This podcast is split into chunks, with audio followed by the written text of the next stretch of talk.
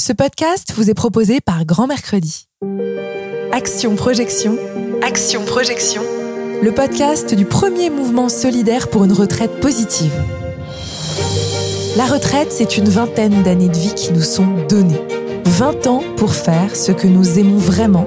Ça peut être créer une entreprise, profiter pleinement de sa famille ou encore voyager.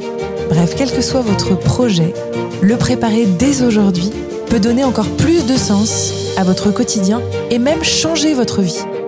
Avec Projection, nous voulons donner à toutes les générations l'envie de se projeter vers ce qui sera les plus belles années de votre vie si elles sont préparées. Pour nourrir votre projection et vos actions, nous tendrons ici le micro à des philosophes, des artistes, des sportifs ou encore des coachs. Il sera question de la quête de sens, de la quête d'utilité, de nos choix, de nos liens avec les autres, de nos racines familiales, du rapport au travail et même du rapport au temps. Dans ce deuxième épisode, nous avons rencontré Sylvia Vico, directrice des ressources humaines et coach. Grâce à Sylvia, nous avons exploré les innovations qui peuvent révolutionner l'accompagnement à la retraite en entreprise. Et si cet accompagnement devenait un critère de qualité de vie au travail? Notre échange montre que l'entreprise a une mission essentielle à jouer pour changer le regard de toutes les générations sur la retraite. D'ailleurs, et si on changeait son nom? Et si elle ne s'appelait plus retraite? Qu'en pensez-vous? Je vous souhaite une très bonne écoute. Bonjour Sylvia Bonjour Ambline. Alors, est-ce que vous pouvez d'abord vous présenter? Oui, je suis Sylvia Vico, je suis biculturelle, j'ai été avocat pendant un certain temps, je suis devenue DRH et aujourd'hui je suis DRH et coach. Si je vous dis retraite, qu'est-ce que vous me dites comme ça? Je dis que c'est plein de promesses, que mon expérience à moi, ma projection à moi est très positive, que je vois autour de moi des extrêmes, des gens qui étaient très actifs et qui ne font plus rien, des gens qui étaient un peu moins actifs, voire très actifs et qui sont très actifs encore. Si je vous dis projet, qu'est-ce que vous me dites? Moi, je m'inscris forcément dans des choses qui me passionnent, c'est l'aide aux autres, euh, être dans la collectivité, je ne m'imagine pas m'isoler, être dans la collectivité, apporter quelques pierres à cet édifice si c'est possible. Alors Sylvie, en préparant cette émission, on a évoqué ensemble la sémantique du mot retraite qui n'est pas neutre. Qu'est-ce qu'elle porte cette sémantique exactement? Alors oui, j'ai été très frappée, j'avoue, par la sémantique parce que, en fait, j'avais connu il y a quelque temps un, espagnol qui me parlait de jubilación. Ça m'avait beaucoup interpellée. Donc ce mot retraite chez nous, qui est un mot militaire en fait, hein, donc euh, on, se retire parce qu'on est en train de perdre, a pour moi une signification qui est assez négative. On arrête une activité professionnelle, on a un état spirituel qui consiste à se retirer du monde. Enfin, c'est tout ce que ce mot-là veut dire. Alors, il y a un synonyme de repli ou, de retrait du monde et d'être obsolète, c'est en anglais le mot retirement, qui pour moi euh, évoque la même chose. Dans la plupart des autres langues européennes, on est plutôt dans un langage financier avec la pension, la pension et la rente en allemand. J'ai trouvé qu'en grec, il y avait un mot très sympa qui est syntaxie, qui vient de syn, état du lien, et de taxi, qui fait référence à l'ordre. Et donc, euh, les retraites grecques euh, sont associées à un lien entre générations. Et un espèce d'ordre où chacun aurait sa place et je trouve ça très encourageant. Et puis le fameux mot rubilation en espagnol, alors que je trouve le plus enchanteur et qui est associé à un anniversaire, le jubilé, qui vient de l'hébreu yobel, qui est un terme qui désigne la corne pour annoncer la fête. Génial. Est-ce qu'il faudrait pas qu'on change du coup chez nous? Si, si, évidemment, absolument. Il faudrait peut-être trouver euh, de quoi euh, lancer un challenge collectif à celui qui trouve le plus joli mot pour retraite. J'adore l'idée. Alors, d'après votre expérience, Sylvia, de DRH, de directrice des ressources humaines, les entreprises innovent-elles suffisamment dans l'accompagnement à la retraite qu'elles proposent à leurs salariés? Alors, je suis personne pour répondre oui ou non. Ce que je peux remarquer dans mon expérience, c'est que il y a une grande différence entre les groupes, les grands groupes, qui ont des personnes qui s'en occupent et qui évidemment mettent en place des dispositifs dont certains sont légaux et existent déjà, et des entreprises euh, moyennes, euh, évidemment plus petites, mais même moyennes grosses, qui ne s'en préoccupent pas de cette façon. Au meilleur des cas, elles font intervenir un tiers pour faire un calcul, pour aider au calcul financier de la retraite.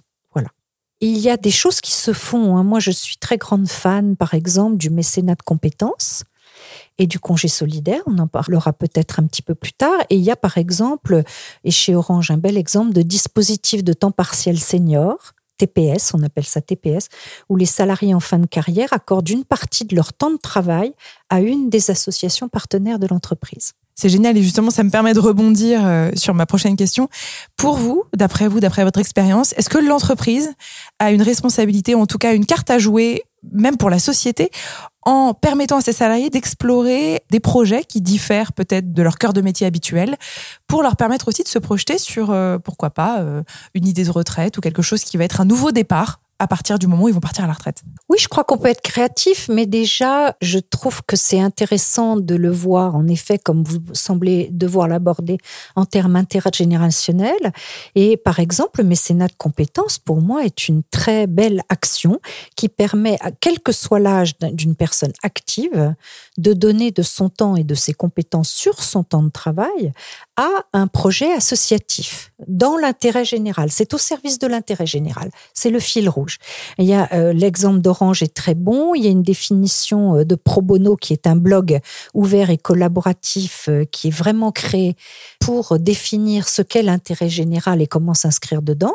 Et je pense que les entreprises qui mettent en place, comme Orange et comme d'autres, le mécénat d'entreprise donne envie à leurs euh, salariés de s'inscrire dans autre chose que, comme vous le disiez si bien, leur cœur de compétence. Il y a une autre chose pour laquelle moi je suis extrêmement fan, puisque je l'ai fait moi-même au Mali, c'est le congé solidaire. Le congé solidaire, c'est un peu différent parce que on prend ce temps-là sur ses propres congés, c'est l'engagement qu'un salarié prend. Ça doit durer deux semaines à minima. Et on part pour un projet là qui est un projet associatif dans des pays locaux qui ne sont pas les nôtres sur trois sujets possibles que sont la protection de l'environnement, le développement et l'éducation. Et ça aussi, j'ai travaillé sur le retour d'investissement euh, que ça peut produire. Les salariés qui font ce congé solidaire acquièrent une confiance en eux bien meilleure, une façon de se sentir euh, vraiment responsable de ce qu'ils font, des moyens économiques très réduits et donc une habileté et un sens des initiatives. Enfin, il y a tellement de retours positifs que je pense que ça peut donner envie aux personnes d'ouvrir leur champ de possible et de voir qu'ils peuvent s'inscrire avec succès dans autre chose que purement leur métier d'origine. C'est facile à mettre en place le congé solidaire ou le mécénat d'entreprise, quelle que soit la taille de l'entreprise? Oui, c'est facile, tout est relatif, mais il y a un avantage fiscal dans les deux cas. Je pense qu'il faut le proposer en termes de volontariat dans l'entreprise, et il y a les entreprises qui peuvent abonder et d'autres qui ne le peuvent pas. Donc euh, tout ça se négocie en interne, et ça crée tellement d'émulation ce genre de projet que je vois vraiment pas l'intérêt de s'en passer. Aujourd'hui, il y a de plus en plus d'entreprises qui sont évaluées sur la qualité de vie au travail qu'elles sont en mesure d'offrir à leurs salariés. Est-ce que l'accompagnement à la retraite, notamment, ou oui, quel qu'il soit, dans le calcul ou dans la définition du projet, est un critère Ou est-ce que, d'après vous, est-ce qu'il sera un critère plus tard? Quelle est la situation là-dessus? En premier lieu, je voudrais faire une petite insiste parce que j'y ai pensé en préparant euh, cette émission que vous m'avez demandé de préparer. Je pense qu'aujourd'hui, euh, dans les entreprises où je passe, je proposerais, ça c'est très innovant, ça n'existe pas, de permettre aucun cas de s'expatrier avant de répondre complètement à votre question, parce qu'il y a un lien. Les enfants sont élevés, sont grands, euh, les personnes sont sachantes, économiquement parlant, elles sont déjà très stables. En général, les gens de 50 à 60 ans sont en très bonne santé. Donc, je ne comprends pas comment l'entreprise euh, n'arrive pas à mettre ça en place. Je trouve que ce serait une idée qu'en tout cas, je vais me mettre à proposer autour de moi grâce à vous. Voilà, je suis frappée. Je suis dans une entreprise que j'aime beaucoup, qui est labellisée euh, Bicorp. Bicorp est un label américain qui est le plus complet en ce moment sur le marché en termes de développement durable, même si le mot est trop restreint chez nous, et donc qui intègre toute une qualité de vie de son capital humain Et je n'ai absolument rien vu sur la retraite. Donc pour répondre à votre question, je pense que oui, c'est complètement nécessaire de le mettre en place en termes de labellisation et en ou en termes de certification, peu importe, en tout cas de bonnes pratiques internes, pour préparer les personnes, en effet, à la retraite. Et c'est là que je vous rejoins sur l'intergénérationnel. Parce que ça peut vraiment se faire à partir de 30 ans, de 25 ans, de peu importe. J'ai vu des gens au congé solidaire de 25 ans et d'autres de 60 ans, de 61 ans. Comment est-ce que vous expliquez que la retraite, vous parliez du label Bicorp, l'accompagnement à la retraite n'en fait pas partie? Est-ce que ça doit encore rentrer dans notre culture? Quelle est la raison de ça? Ben ça doit être ça. J'ai pas d'explication sociologique parce que c'est pas mon métier, mais c'est encore quelque chose la retraite qui dans l'esprit des gens vous fait perdre votre identité sociale. Et l'identité sociale, c'est énorme. C'est quand vous sortez une carte de visite sur laquelle il y a écrit votre métier, votre nom et que vous existez socialement. Donc c'est vraiment un gros, gros sujet, je pense. Et le fait de l'appeler retraite n'aide pas du tout à faire ce pas culturel, alors que ça représente un tiers de notre vie aujourd'hui, pratiquement. Sylvia, dans votre métier de coach, on en a parlé longuement ensemble, vous avez coaché des dirigeants seniors, on peut le dire comme ça. Comment vous imaginez la retraite pour eux? Est-ce que c'est un sujet que vous avez abordé avec eux en coaching? Qu'est-ce que vous pouvez nous en dire? Ben voilà, dans la droite ligne de ce qu'on se disait précédemment, euh, les gens qu'on coach dans les entreprises sont des managers, des hauts potentiels ou des dirigeants. Donc, ils sont par définition très occupés. Ils passent 12 heures euh, de leur journée à travailler. Le travail est toute leur vie. Ils ne se sont pas arrêtés trois minutes pour se demander ce qu'ils allaient faire après pour la plupart. Certains l'ont fait, certains ont des hobbies. Voilà, la différence, c'est certains ont des passions. Donc ces passions-là vont les occuper ensuite. Sauf que vous voyez bien, quand on travaille 12 heures par jour, avoir une passion et y passer du temps, et on est hyperactif et on peut le faire, ou alors c'est compliqué. C'est compliqué. Je trouve qu'il y a une rupture. Il y a une rupture à opérer, vraiment, euh, qui va être traumatique pour certains, réellement, réellement. En imaginant en plus qu'on reste en bonne santé. On a parlé des autres, on va parler de vous pour cette dernière question. Sylvia, si vous deviez adresser un message à votre vous dans 15 ou 20 ans, qu'est-ce que ce serait? Euh, la première chose qui te vient à l'esprit, ma fille, c'est de te dire que quand tu seras une grand-mère à cheveux blancs, si Dieu me prête vie, tu être très contente que les jeunes autour de toi continuent de t'appeler en te disant il y a longtemps qu'on n'a pas dîné ensemble, on voudrait te voir, etc. Ça, ce serait ma plus belle récompense. Et puis après, rester ouverte d'esprit, voyager, habiter dans plusieurs villes si c'est possible. J'ai des amis euh, dans la terre entière, donc ça, c'est une vraie chance. Faire des échanges entre nous. Mais vraiment, mon fil rouge, c'est tout ce que ça nécessite de faire pour rester une vieille grand-mère que les jeunes gens appelleraient encore. Merci Sylvia. Je vous en prie, Mouline.